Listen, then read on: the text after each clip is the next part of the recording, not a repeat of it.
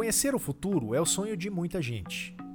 No mês de outubro, que há alguns anos aqui no Brasil virou tendência festejar o Halloween, a celebração das bruxas, as artes de adivinhação ganham destaque. Mas nem bola de cristal, nem leitura de mãos, nem cartas, nem tarô, nada disso vai indicar para você o rumo que a sua profissão vai tomar. O jeito adequado de fazer isso é olhando para o presente e observando para onde as tendências apontam. Vem com a gente ver o seu futuro.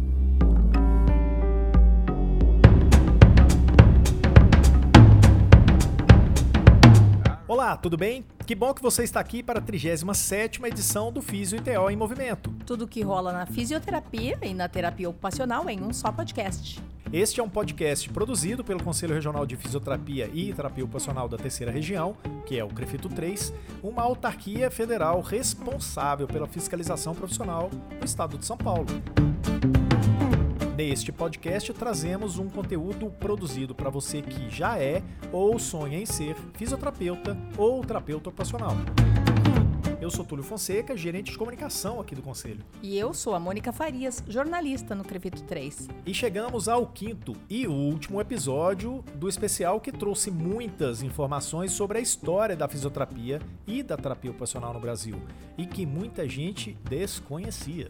Só para recapitular, a gente falou aqui na edição 33 sobre como foi dura a vida dos primeiros estudantes de físio e de TO lá nos anos 60. É, na edição 34 a gente trouxe os bastidores da luta para a criação do COFITO e dos CREFITOS, que teriam e têm o papel de garantir que as profissões sejam reconhecidas e respeitadas. É, a gente falou também sobre dois pilares que tornaram possível o crescimento e o desenvolvimento das profissões nestes 50 anos. Um deles é a atuação política, que começou lá nos idos dos anos 60, e também sobre o desenvolvimento da TO enquanto ciência. Estes dois assuntos foram tratados nas edições 35 e 36. Aí eu fico pensando, se a pessoa ainda não viu, vai lá que tem conteúdo bem bacana e bem denso para você, né? Essas duas edições, a 35 e a 36, está disponível nos tocadores de podcast onde a gente mantém canais. Por enquanto, está lá no Spotify, no Google Podcasts, no Apple Cast, no Deezer, no Anchor. Nós vamos falar aqui uma meia hora. Na semana que vem, uns 34 minutos e por aí vai. Que cada dia, cada semana a gente tem mais tocadores. Mais um tocador. Né, os tocadores estão disponibilizando isso.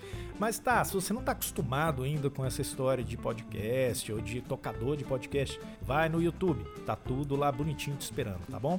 A gente mantém uma, uma playlist específica sobre isso. E para fechar essa série que levou a gente por uma viagem no tempo, por passado das profissões, a gente vai ensaiar aqui nessa edição um salto para frente, para os próximos 50 anos, para a gente arriscar uma projeção de cenários nos quais os fisioterapeutas e terapeutas ocupacionais poderão encontrar de agora em diante o que é e que já se percebe hoje como tendência e que os profissionais precisam estar atentos. É, e para auxiliar a gente neste exercício de futurologia, fomos buscar entrevistados que atuam hoje em áreas que estão indicando caminhos para as profissões. E quando a gente brinca que vai ser um exercício de futurologia, a gente não está falando aqui de mero palpite, de simples chute, não é nada disso. O que a gente vai discutir aqui são tendências que já estão se mostrando hoje, uma análise da realidade que aponta para alguns caminhos. Então é isso aí, aperta os cintos e vem com a gente para o futuro!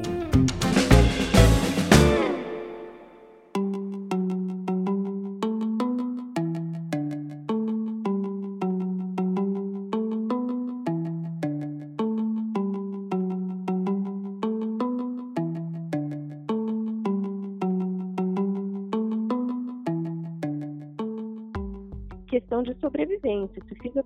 não souber gerenciar, não souber inovar, trazer melhorias, certamente ele não vai conseguir sobreviver muito tempo, porque hoje tem aplicativos orientando, gente fazendo proposta de curso EAD, então tem tanta coisa acontecendo que se a gente não se preparar para todas essas coisas que o mercado está querendo impor e colocar é, e substituir muitas vezes uma atividade é, da nossa profissão, a gente não, não vai sobreviver por muito tempo. Então, a gente tem que trazer toda a tecnologia, toda a capacidade digital, todos os recursos, para que a gente possa cada vez mais oferecer melhor e, e levar a fisioterapia para outros níveis de, de resultado.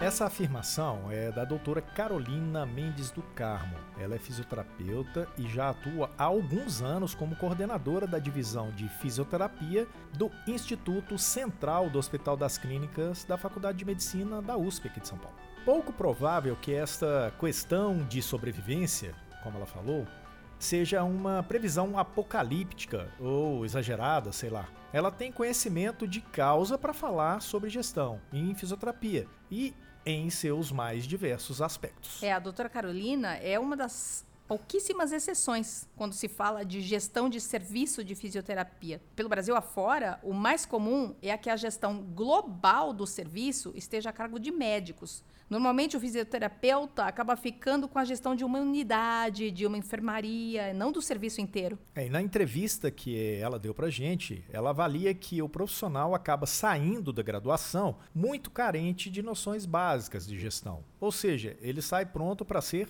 funcionário. Mas mesmo que essa intenção dele seja a de ser funcionário, ah, eu não quero ter um negócio, eu não quero empreender, que seja isso, ainda assim esse profissional ele se beneficiaria muito se tivesse noções mínimas sobre gestão de carreira. E nem isso ele tem. Essa avaliação da doutora Carolina né, sobre a necessidade de se olhar hoje e sempre para competências de gestão e disso ser uma questão de sobrevivência para os profissionais é uma realidade com a qual o diretor de fiscalização aqui do Conselho, o doutor Luiz Fernando de Oliveira Moderno, também concorda. Então, essa questão de gestão, se a gente parar e pensar, em conversas que a gente tem com diversos colegas, né, tanto fisioterapeutas como terapeutas ocupacionais, a gente observa que quando o colega se forma, e mesmo depois de algum tempo de formado, ele tem dificuldade, por exemplo, em planejar a carreira dele. Né, gerenciamento de carreira mesmo. A gente observa que, por vezes, o colega se forma, vai fazer uma pós-graduação, a maioria faz uma pós-graduação ou não, e ele começa a trabalhar e ele não, não planifica como vai ser a carreira dele, né? Ele não se imagina daqui a 3, 5, 10 anos, né? E cada vez mais a gente tem que pensar que essa questão de carreira, gestão de carreira, é algo que a gente deve pensar cada vez mais num, num curto, num, num, prazo de tempo cada vez mais curto. Que se antes a gente fazia um planejamento de carreira para dali a 5, 10 anos, hoje em dia 3, 5 anos já é um prazo mais do que razoável para você pensar em carreira. As coisas estão muito dinâmicas. Então, o fisioterapeuta e o terapeuta ocupacional precisam necessariamente se inteirar dessas ferramentas de gestão, desenvolver competências mesmo, que isso, se algum tempo atrás era um diferencial, hoje a gente pode dizer que é um pré-requisito para ter sucesso na carreira. Realmente tem que ter as informações.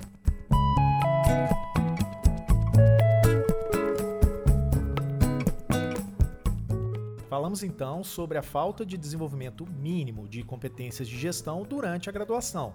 Mas há alguns anos, as profissões estão convivendo com um fantasma uh, talvez maior do que a ausência de lacuna de formação. Eu estou falando aqui sobre o fantasma do modelo de ensino à distância, o famigerado EAD, quem se lembra do decreto 9057, assinado pelo então presidente Temer lá no longínquo 2017? Pois é, esse decreto escancarou para todas as áreas. Quando eu falo todas, eu falo inclusive a área de saúde, viu, gente? A possibilidade de uma pessoa cursar a graduação de forma semipresencial.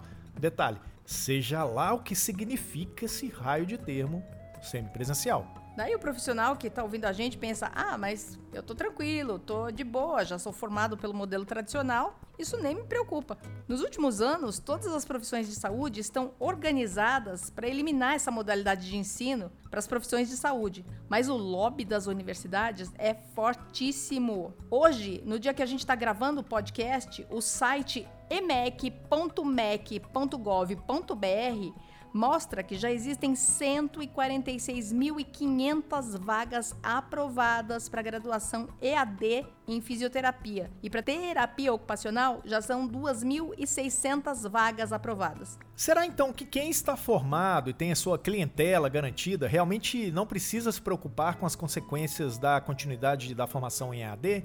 Bom, o Dr. José Renato, que é presidente aqui do Crefito 3, tem trabalhado em diversas frentes a respeito né, no combate ao EAD na saúde, e ele sabe das dificuldades e dos desafios e falou pra gente sobre o que isso pode representar para as profissões no futuro próximo. A nossa preocupação com EAD é cada vez maior. A gente sabe que a qualidade de ensino ofertada na modalidade EAD, ela não supre as necessidades do profissional, independente da área de atuação, e também não supre na área acadêmica, na área científica e na área da pesquisa. É fundamental aliar esses três pilares. A assistência, o ensino e a pesquisa andam basicamente de mãos dadas. E um profissional saído de dentro de um laboratório, um profissional educado por meio das mídias, efetivamente não vai reunir qualidade para isso. A vontade científica, a curiosidade científica, o querer aprender, jamais vai ser conquistado e jamais vai ser respondido dentro de laboratórios. Então nós temos que alertar para isso, nós temos que abrir os olhos, temos que combater cada vez mais as modalidades de ensino à distância, principalmente na graduação, que é o principal momento de formação do paciente, e partir para o trabalho multiprofissional, partir para o aprendizado à beira-leito, partir para o aprendizado ao lado do mestre, ao lado do professor e no convívio aí com os nossos pacientes nas mais variadas áreas de atenção. Ainda tratando sobre o universo da formação dos profissionais, eu gostaria de falar também do cenário atual da pesquisa em físio e ITO e mesmo da repercussão do que é produzido pelos pesquisadores das áreas na prática clínica, lá na ponta, com o profissional. Nós entrevistamos o Dr. Felipe Reis, que é fisioterapeuta e líder do grupo de estudo, pesquisa e extensão das desordens dos sistemas neuromúsculo esquelético e tegumentar do Instituto Federal do Rio de Janeiro, e ele fez uma leitura desse cenário da pesquisa, da relação do profissional com a produção científica, que parece bem preocupante para o futuro da profissão. Outra questão também está diretamente relacionada ao letramento científico. Né? O letramento científico dos profissionais, de uma maneira geral, o letramento científico ele é muito baixo. Né? O que, que significa o letramento científico? É a capacidade que esse profissional ele tem de buscar o seu conhecimento, por exemplo, numa base de dados né, científica, e além de buscar ele ser capaz de interpretar aquele dado, aquela informação e aplicar isso na clínica. Né? Então é além da é, é fazer a busca, é fazer a análise crítica e fazer a aplicação na prática clínica. Esse letramento ele também está diretamente associado com o processo de formação. Né? É, a gente muitas vezes é, não vê no processo de formação esse tipo de treinamento em que o aluno ele busca o artigo, ele faz análise crítica de bons artigos e aplica isso na prática clínica. Então, também é um problema que a gente tem na formação em, em fisioterapia do Brasil.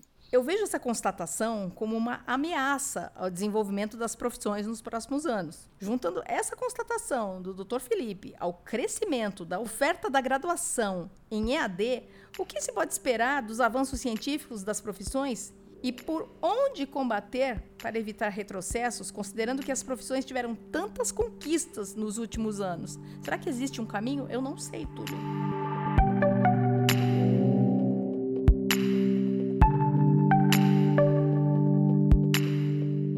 Essa é uma discussão que deve chamar muita atenção dos profissionais, das pessoas que estão à frente das instituições ligadas à fisioterapia e à terapia ocupacional e deve ser realmente encarada com um alerta. Né?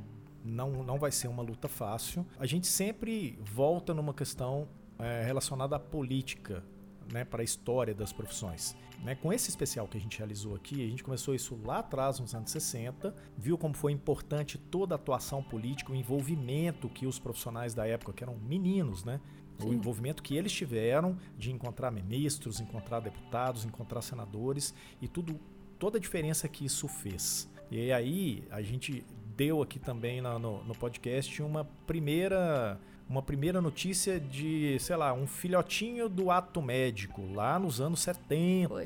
É uma coisa que é, é, um projeto, é uma ideia, é uma basicamente uma obsessão né, da medicina de, de fazer virar realidade de, olha, quem manda são os médicos e o restante dos profissionais de saúde obedecem, são técnicos. E o que vai acontecer, na minha humilde opinião, sem uma, sem uma atuação política forte e sem uma, uma evidência científica, sem um tratamento na formação desse profissional com a qualidade que se necessita, é que realmente a gente vai fazer jus ao que até então as instituições que cuidam, que definem a lógica da medicina, estão querendo. Que é justamente, olha, quem sabe são os médicos. O restante só faz o que os médicos que sabem falam. Então acho que essa é a questão do EAD. E aí, gente, um alerta: não tem EAD para medicina o EAD para o restante dos cursos. Então, essa é uma coisa muito grave. Se as pessoas não prestarem atenção, é, é o futuro de todos que está em, tá em jogo, está em risco. E a gente vê que é uma pena a gente olhar para trás, né? a gente, nessas, nesses, nessa sequência especial de programas sobre os 50 anos, o quanto as pessoas lutaram e conquistaram,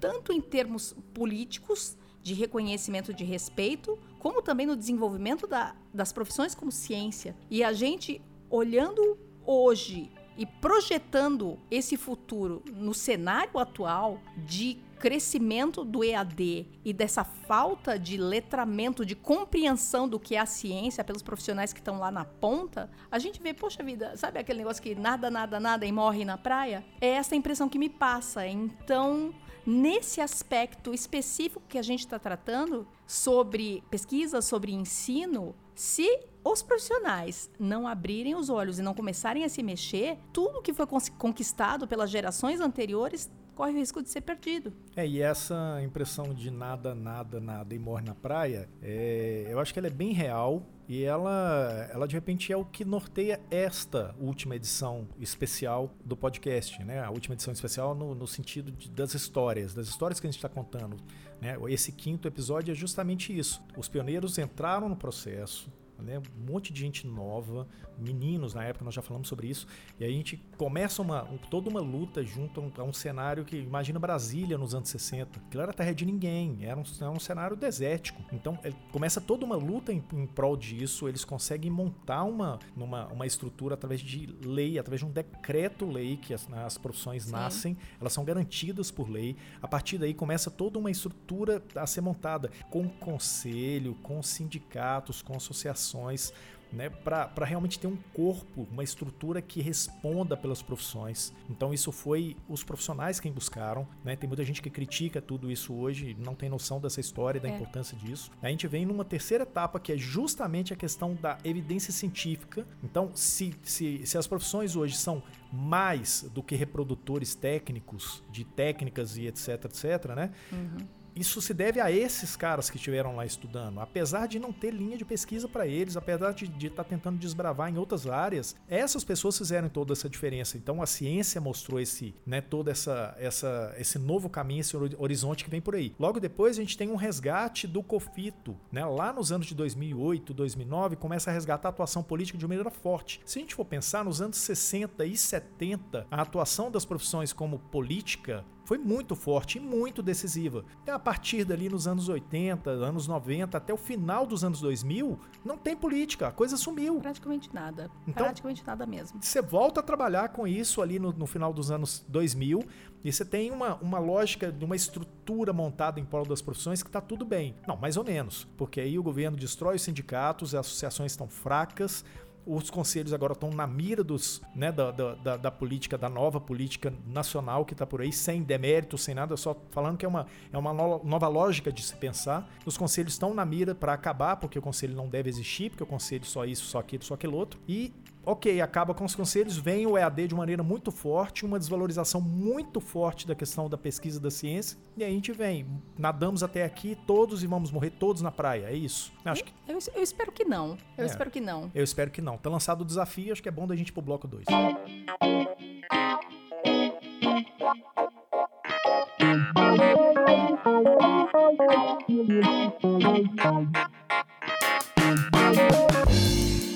Bom, já faz alguns anos que a gente tem ouvido, ou lido em jornais, ou visto na TV, que a população brasileira está envelhecendo. É isso aí, gente. Está aí a reforma da Previdência com máxima constatação do Estado brasileiro de que em alguns anos vamos ter mais idosos do que jovens no país. As questões epidemiológicas que eram bem evidentes em anos anteriores, talvez já não sejam mais nos próximos 50 anos, ou talvez permaneçam as mesmas, acrescidas de mais algumas, considerando o envelhecimento do brasileiro. Esse envelhecimento da visibilidade a um perfil específico de paciente. Para saber mais sobre esse assunto, nós conversamos com a doutora Angélica Castilho Alonso, fisioterapeuta, pesquisadora no programa de mestrado em Ciências do Envelhecimento da Universidade São Judas Tadeu. E ela tem uma avaliação bastante preocupante sobre a realidade da assistência da fisioterapia para esse perfil de paciente. Eu não acredito que a fisioterapia esteja completamente preparada. A fisioterapia, como tudo no Brasil, a gente vive e aprende com o momento. Não acredito que nenhuma área no Brasil esteja preparada para esse excesso de idosos, esse excesso é, de, de pessoas acima de 60 anos, ou seja, todo esse processo de envelhecimento. Uma constatação relatada pela doutora Angélica e que chama a atenção é que o idoso de hoje e dos próximos anos não pode ser comparado ao idoso de 10 anos atrás. Os problemas de saúde são outros, as doenças são outras, as limitações são outras. Onde o profissional se encaixa nesse cenário? O diretor de fiscalização do CREFITO 3, Dr. Luiz Moderno, tem uma avaliação sobre isso. Então, essa questão do envelhecimento ela é muito interessante no seguinte aspecto, que a população está envelhecendo, as estatísticas demonstram isso, inversão da pirâmide e tudo mais. Agora, a questão se os nossos profissionais estão hoje capacitados para atender esse tipo de paciente, a gente tem que entender que esse idoso de hoje e o de amanhã é muito diferente daquele idoso de algum tempo atrás. Né? O próprio estilo de vida, as expectativas são muito diferentes. Se a gente pegar hoje uma pessoa com 70 anos, 75 anos, ela dirige, ela tem diversas atividades que uma pessoa com essa idade há alguns anos não tinha mais. Por exemplo, dirigir veículo, uma vida social, tudo mais. Então, cada vez mais a gente entende que o fisioterapeuta e o terapeuta ocupacional têm que estar preocupado em oferecer, de alguma forma, saúde e bem-estar para esses pacientes, porque as demandas deles são diferentes. Se a gente for pensar, algum tempo atrás, a nossa preocupação era o quê? Em parte, eu ainda diria que a gente deve ter, mas, por exemplo, aquela questão de quais são as doenças prevalentes nesse grupo de paciente. Pensar que, por vezes, eles podem ter doenças associadas, mas, por outro lado, eles têm um estilo de vida muito diferente, muito mais ativo que antes. Então, o fisioterapeuta e o terapeuta ocupacional tem que necessariamente estar, estar totalmente inteirado de quais são as expectativas de, de, dessas pessoas, desses pacientes, digamos assim. Como volto a falar, é muito diferente dos nossos idosos antigos. Então, assim, a gente precisa realmente estar preparado, ter um substrato de conhecimento de fisiopatologia, ah, os recursos que a gente vai dispor para atender esses pacientes, mas sempre tendo em mente isso é uma outra geração. Assim como essa geração mais nova, que a gente tem a divisão das, das gerações, né? os baby boomers, geração X, Y, Z, os idosos também são diferentes. Então a gente precisa estar realmente inteirado e saber quais são as expectativas desses pacientes. Uma outra tendência que eu entendo ser uma necessidade, o profissional está atento, é o aumento do acesso do paciente à informação. E nem sempre informação qualificada. É. Aliás, é. quase nunca, né? Dependendo da fonte, Facebook, Não. WhatsApp. Dr. Google. Dr. Google. E, e, principalmente a respeito das, de saúde, né? Estou falando das informações de saúde. E outra coisa que tem se mostrado tendência tem sido um estímulo saudável desse paciente a ser também ativo no seu processo de tratamento e de cura. Vamos ouvir o que o Dr. Felipe Reis, que a gente ouviu agora há pouco, tem a dizer a esse respeito. Hoje, o que existe é a necessidade de fazer um tratamento centrado no paciente, também com a participação do paciente. Né? Então, o profissional de saúde hoje, ele também não pode mais tomar a decisão pelo paciente. Né? Ele precisa mostrar para o paciente quais são as opções que ele tem, e essas opções elas precisam ser baseadas em evidências de boa qualidade, mostrar para esse paciente quais são as opções de tratamento que ele tem e decidir junto com ele é, o que que qual seria a melhor intervenção para ele.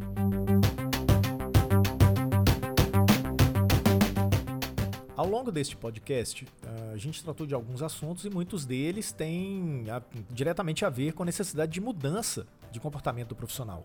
Nisso, também se inclui olhar para as questões antigas a partir de outro ângulo. Uh, na nossa entrevista com o Dr. Felipe Reis, ele traz um pouco sobre essa mudança de perspectiva. E para muitos pode parecer uma mudança bem radical, mas não se pode deixar de olhar para ela, gente. Quem foi formado na década de 90, início dos anos 2000, foi formado numa área da saúde de uma maneira geral, que é uma área da saúde intervencionista, ou seja, eu preciso tratar o meu paciente, eu preciso fazer uma intervenção no meu paciente. Quando muitas vezes a gente precisa entender que não tratar o paciente também é tratar o paciente. O que significa isso? Às vezes esse paciente ele não precisa de tratamento. Às vezes ele precisa de uma orientação, às vezes ele precisa é, que ele modifique algumas coisas na sua vida, por exemplo, ou que ele ressignifique algumas coisas, e não necessariamente ele precisa de uma intervenção. Né? Mas a, a, a nossa formação muitas vezes é de que se o paciente está ali na minha frente, eu preciso fazer alguma coisa. Né? E hoje a gente sabe que isso pode ser um overtreatment. Né? Eu é, ofertar uma intervenção quando na verdade essa intervenção não, seria necessária, né? não está trazendo nenhum benefício. Essa fala do Dr. Felipe me recordou de uma outra entrevista minha e sua, Túlio, quando a gente conversou com o Dr. Juliano Arcuri, é, fisioterapeuta que é pesquisador da UFSCar quando a gente fez aquela matéria sobre os cuidados paliativos. Sim, eu mas... lembro que ele falou que o fisioterapeuta é um cara obstinado, né? E a obstinação do fisioterapeuta é em direção à busca da cura mas que nem sempre esse caminho funciona, né? É, sim, e, e o detalhe é o seguinte, é, talvez seja um grande desafio. A, né, a pessoa se torna profissional e tem uma, né, dentro da bagagem dele de conhecimento, de aprendizagem e tal, ela tem uma lógica de resolver problemas, de, de, né, de levar o, o paciente sim. dele a um, outro, a um outro patamar e tal. E esse tipo de, sei lá, de desafio que ele teria de fazer o que ele não aprendeu ou desaprender aquilo que ele aprendeu, é talvez uma das coisas mais, mais intensas e difíceis que ele vai encontrar daí para frente. É, são novos tempos, são novos desafios, são novos campos a serem é, desvendados, desbravados, etc. E cada vez mais o profissional tem que estar tá atento a isso. É, não, isso não é de agora, já vem se mostrando há algum tempo que o profissional ele tem que estar tá atento ao que não fazer, ao perceber quando a atuação, a intervenção dele pode ser danosa. E isso vai ficando cada vez mais claro nos próximos anos. Vai, a tendência é isso ficar mais claro. Sim. Principalmente porque o paciente tem mais informação. Ele Sim. vai questionar. Sim. E o profissional tem que estar pronto e preparado não só para dar as respostas, mas também para deixar de fazer alguma coisa quando for danoso ao paciente. Ele tem que entender isso. Sim. E para engrossar um pouco mais esse caldo de necessárias mudanças do olhar do fisioterapeuta e do terapeuta ocupacional, a gente fecha esse bloco de reflexões falando sobre uma das dimensões do ser humano, que já está explicitamente contemplada pela Organização Mundial da Saúde, mas que ainda não é comum a gente observar no dia a dia da prática profissional. Eu estou falando aqui da dimensão espiritual, que também deve ser levada em consideração no momento da assistência. A gente conversou com a doutora Marísia de Carlo, terapeuta ocupacional, docente da Faculdade de Medicina da USP de Ribeirão Preto, que traz essa reflexão para o podcast, indicando que esse tema vai crescer em importância nos próximos anos. Ela fala da terapia ocupacional, mas é certo que essa fala se aplica igualmente para a fisioterapia, gente. Nas últimas décadas, tem acontecido uma crescente conscientização da academia e da população geral sobre a relevância de se considerar a dimensão da espiritualidade e também da religiosidade nas questões da saúde. Um documento bastante importante que surgiu em 2016 da Associação Mundial de Psiquiatria deu um grande impulso a essa ideia de que é necessário considerar a espiritualidade como uma dimensão da saúde e que isso está profundamente relacionado com a qualidade de vida e o bem-estar. Neste ano de 2019, em maio, a Sociedade Brasileira de Cardiologia também publicou um documento com diretrizes para a atenção e a prevenção à ocorrência de doenças cardiovasculares, indicando a necessidade e a importância de se considerar também a dimensão da espiritualidade e a religiosidade como uma estratégia de prevenção, mas também de enfrentamento das condições adversas e do adoecimento. Acredito que a terapia ocupacional está na vanguarda nesse sentido. Nós temos documentos importantes e diretrizes na terapia ocupacional internacional, como o modelo da ocupação humana, o modelo canadense de desempenho ocupacional, o próprio documento de domínios e processos da OTA, que manifestam claramente a centralidade e a importância de se considerar a espiritualidade como uma das dimensões humanas dentro dos processos de avaliação e de intervenção em terapia ocupacional.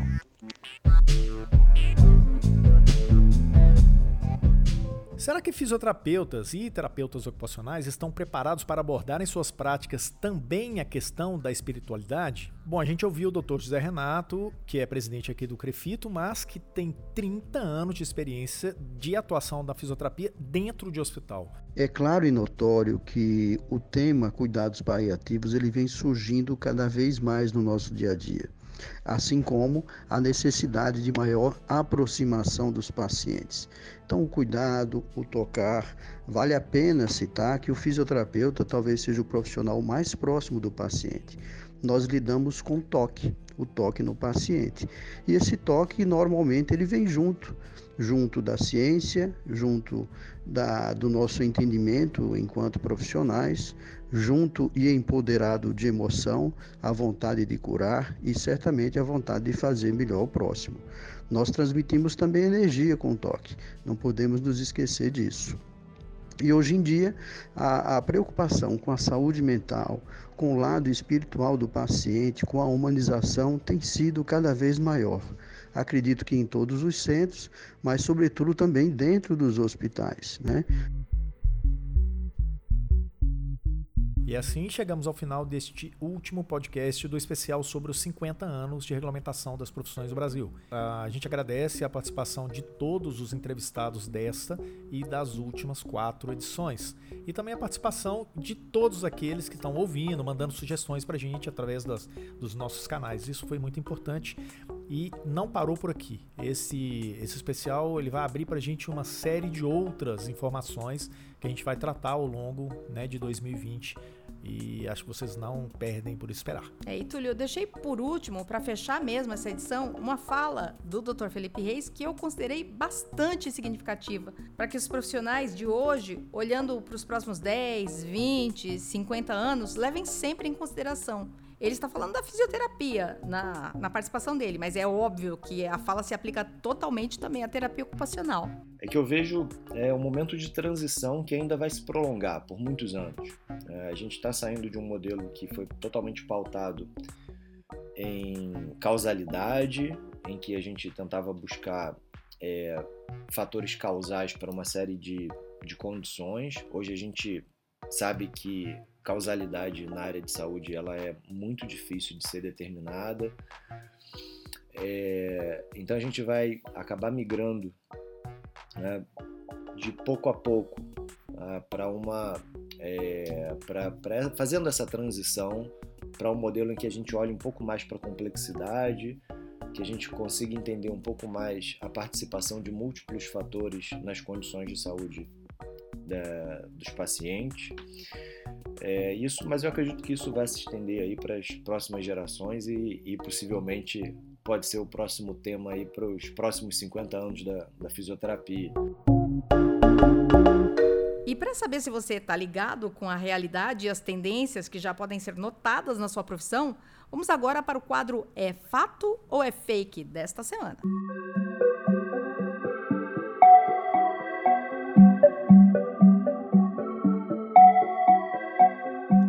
Então ao Fato ou Fake de hoje.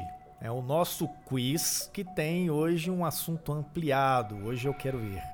Né? É um desafio que a gente faz toda semana no, aqui no nosso podcast e para que cada afirmativa que você ouve, você vai falar pra gente, é fato ou é fake? E para participar é bem fácil. Basta acompanhar o Crefito 3 nas redes no Facebook, no Instagram, no Twitter. E também agora as perguntas do Fato ou Fake estão indo pelo e-mail. É isso aí, não tem como fugir e a sua participação é sempre muito importante. Bom, a gente segue então para a nossa primeira questão desse episódio. Quem participa conosco é a nossa estagiária de Relações Públicas, a Ana Carolina. Ela monitora as nossas redes sociais e traz a tabulação dos resultados do Fato Fake aqui para o podcast. Olá, Ana, tudo bem? Oi, Túlio, tudo bem? E você? Tudo bem. Ana, vamos lá. Fisioterapeutas e terapeutas ocupacionais do Brasil também querem saber: é fato ou é fake?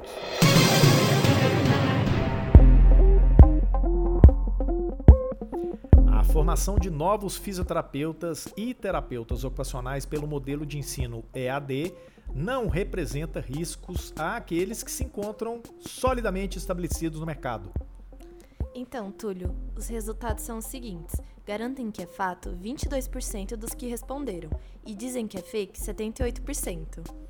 É um bom número, um bom resultado, mas ainda preocupa que temos 22% das pessoas que não acham que o problema é com eles. Bom, e aí eu roubo a sua participação aqui, nem vou deixar você responder. É óbvio que é fake, gente. No caso da saúde, uma formação em AD prejudica todos os profissionais, a cadeia inteira de profissionais estão ligados a isso e prejudica, obviamente, o nosso querido paciente. Então, isso é uma coisa que, na verdade, o resultado disso nós vamos saber bem lá na frente e vai ser uma catástrofe. Não dá pra gente entender. Não dá pra gente tratar um paciente como a gente trata um celular, tocando na tela e aprendendo né, via vídeo. Isso é impensável, isso é impossível. Então, por mais que a tecnologia nos ajude em algumas coisas, o contato né, entre paciente e profissional, e né, profissional e, e, família e etc., contato de toda essa rede, ela é indispensável. Não dá para a gente brincar com isso e pensar no EAD como o futuro da, né, da formação da saúde no Brasil. Ok? Ok. Vamos para frente então? Vamos.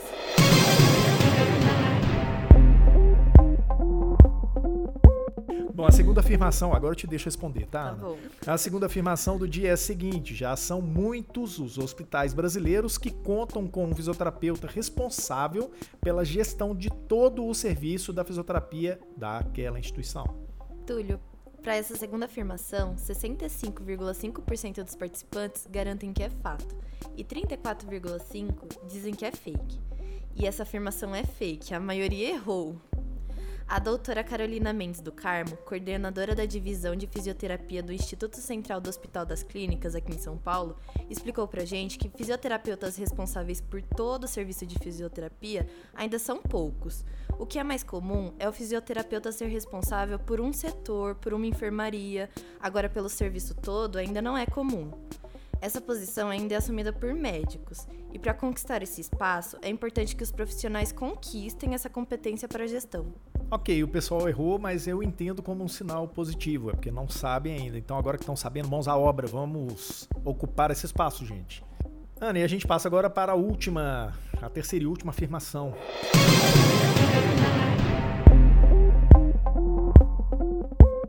Para a Organização Mundial da Saúde, a espiritualidade faz parte das dimensões dos seres humanos e ela deve ser abordada pelos profissionais de saúde. Túlio, para essa última afirmação, a maior parte do pessoal que respondeu garante que isso é fato.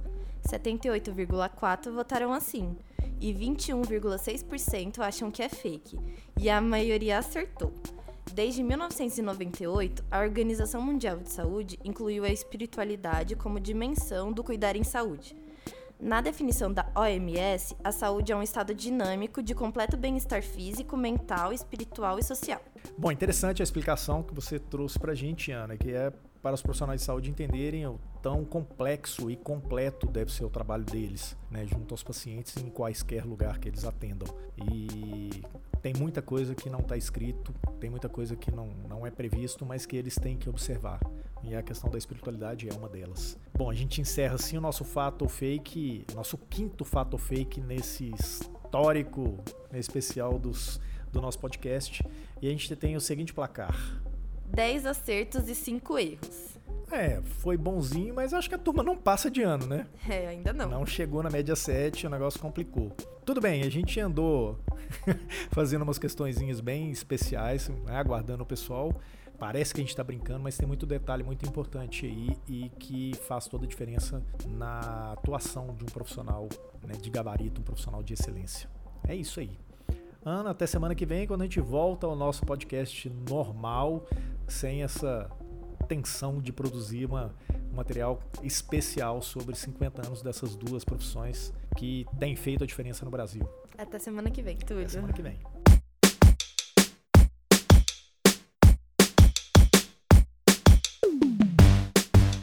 Bom, e assim a gente conclui a nossa 37ª edição do podcast Físio e TO em Movimento. Tudo o que rola na fisioterapia e na terapia ocupacional em um só podcast. Eu sou Túlio Fonseca, gerente de comunicação aqui do Conselho. E eu sou a Mônica Farias, sou jornalista aqui do Crefito 3. A produção de áudio é do editor de vídeo do Crefito 3, o Rodrigo Cavaleiro.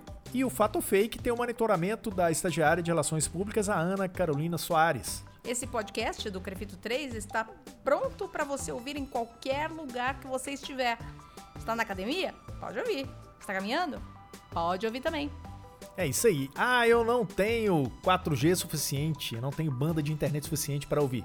Tá, eu vou te dar um segredo. Você está na sua casa, conecta lá o seu tocador favorito, manda baixar enquanto você estiver lá no Wi-Fi bonitinho da sua é, casa. Baixar é uma boa opção. E aí você ouve depois, quando você quiser, a hora que você quiser. Ah, mas eu não tenho 20 minutos para ouvir todo dia. Tá, tem problema, divide. A gente solta um podcast por semana. Então você faz o seguinte: ouve de 3 em 3 minutos durante a semana, você vai estar com a gente colado no seu ouvidinho a semana inteira. Uhum. Gostou da ideia? Eu sei, eu brilho. Bom, e se você quer saber onde a gente está, a gente está lá no Spotify, no Google Podcasts, no Castbox, no Anchor, no Breaker, no Rádio Public, no Deezer. Mas se você ainda não está familiarizado com o mundo do podcast, isso não é problema, né? Enquanto você se acostuma com a ideia, você pode fazer que nem eu faço. Ouvir no YouTube, no canal do Crevito 3 no YouTube. A gente disponibiliza o podcast lá também. Eu prefiro, eu sempre ouço pelo YouTube. É, tem gente que tá acostumado, ouve e pronto. E, e não é uma, uma lógica só do Crefito, não. Ah, outros produtores de podcast mantêm lá também, porque é um canal né, É bem popular, né? bem popular, é um canal multiuso e que, ok, as pessoas brasileiras têm isso. A gente improvisa e se vira. Ah, por falar improviso, a gente utiliza até o Instagram TV para deixar o podcast lá. É aquela história, tipo, aonde você for, a gente tá lá te esperando, filho. Bom, semana que vem a gente tá de volta. A programação normal, depois desse especial, né, de, de outubro. Que foi ótimo de fazer. Eu gostei muito, aprendi muito. Sim, muito desafiador, né? E a gente volta na semana que vem com a programação normal. Até lá! Até lá!